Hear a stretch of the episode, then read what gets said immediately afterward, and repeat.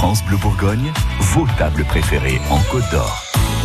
Coup de cœur de Séverine Gauthier de Bienvenue à la ferme. Bonjour Séverine. Bonjour Florence. Vous nous emmenez à la ferme du Pigeonnier. On est à euh, Monceau et Charnant. Tout à fait. Monceau et Charnant qui est, qui est près de Beaune.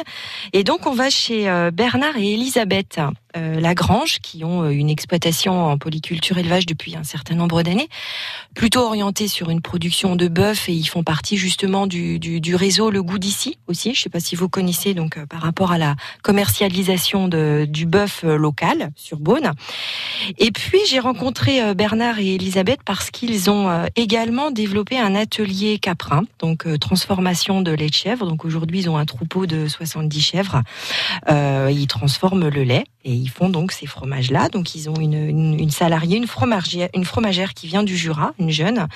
Euh, donc justement ils ont euh, euh, ils ont pu euh, attraper les compétences de cette jeune fille pour pouvoir euh, transformer ce lait de chèvre et ils font des super fromages de chèvre qu'on va pouvoir retrouver un Vous petit les peu avez partout. goûtés, Je forcément. les ai goûtés forcément. Euh, voilà. Et puis le clin d'œil que je veux faire euh, euh, sur cette ferme-là auprès de Bernard et Elisabeth, c'est parce qu'ils euh, ils ont aussi développé depuis un certain nombre d'années euh, leur une activité de service, de chambre et de table d'hôtes. Et donc ils proposent donc euh, aux touristes ou aux gens qui veulent venir passer quelques jours à la ferme euh, d'être hébergés sur la ferme et de profiter donc d'un repas.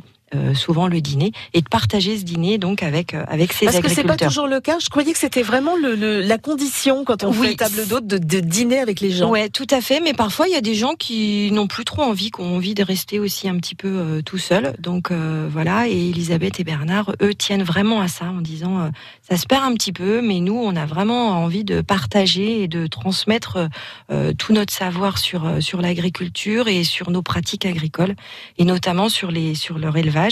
Et puis donc, ils proposent bien évidemment la visite de la visite de la ferme avec tous les animaux qui sont présents. Voilà. Donc la ferme du Pigeonnier, on est à Monceau et Charnant. Merci beaucoup Séverine. Merci Florence. À bientôt. France Bleu Bourgogne.